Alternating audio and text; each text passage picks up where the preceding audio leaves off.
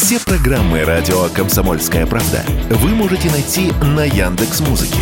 Ищите раздел вашей любимой передачи и подписывайтесь, чтобы не пропустить новый выпуск. Радио КП на Яндекс Музыке. Это удобно, просто и всегда интересно.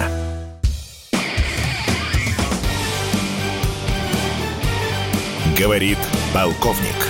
Нет вопроса, на который не знает ответа Виктор Баранец. Чем сильнее накаляется обстановка на Украине, тем чаще в мировой прессе мелькает так называемая ядерная стилистика. Разговоры о ядерном оружии стали щекотливым приемом, и естественно, что и Соединенные Штаты Америки, и Россия, и Китай рассматриваются здесь в качестве главных действующих лиц на мировой арене. Ну и здесь никак нельзя обратить внимание на ту фразу, которую Путин произнес в своем послании о том, что мы не только приостанавливаем свое участие в договоре о стратегических наступательных вооружениях, но мы знаем, что американцы испытывают ядерное оружие. Хотя, впрочем, тут же Вашингтон стал отрицать это свое участие в испытании ядерного оружия, но мы, тем не менее, наша разведка не ест свой черный хлеб. Зря, и мы знаем, что такие испытания проводились, тем более, что наши сейсмические станции несколько раз засекли такие характерные явления подземные, которые явно говорят, что американцы,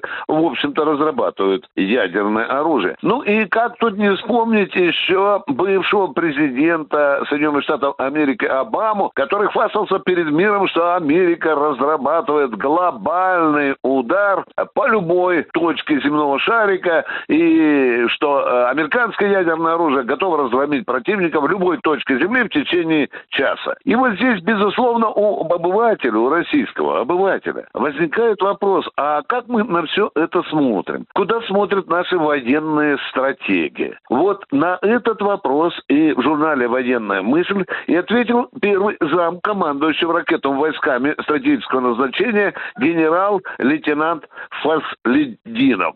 Он достаточно простенько, но убедительно растолковал народу, что готовят американцы со своим ядерным оружием. Они, конечно, готовят глобальный ядерный удар по России, чтобы обезоружить, чтобы разгромить ее ядерный щит. Но Фазлединов рассматривает и другой вариант, потому что возможный вооруженный конфликт между США и Россией не только с ядерным оружием, с применением ядерного оружия, но и без него. И вот Фазлединов рассматривает этот вопрос. А что же мы будем делать? Какую мы теорию сейчас разрабатываем? Более того, Фазлединов, генерал-лейтенант Фазлединов говорит, что мы разрабатываем специальную операцию, которая будет будет, в общем-то, нацелена на то, чтобы противодействовать коварным ядерным замыслам э, Соединенных Штатов Америки.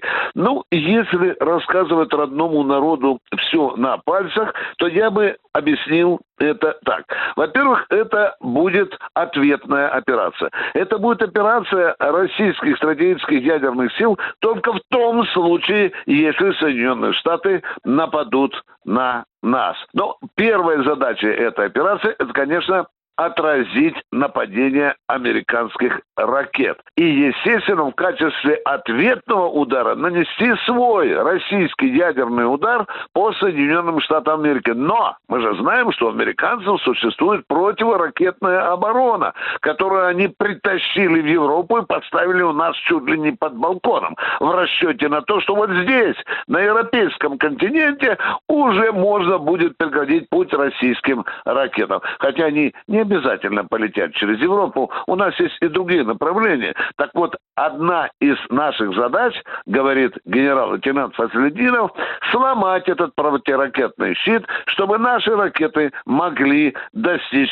территорию противника и нанести ему неприемлемый ущерб. О, я еще в Академии учился, когда слышат этот загадочный термин «неприемлемый ущерб». Ну, вы знаете, если переводить на простой русский язык, то неприемлемый ущерб – это когда от Соединенных Штатов Америки останется пролив имени товарища Сталина между Тихим и Атлантическими океанами. Виктор Баранец, радио «Комсомольская правда», Москва.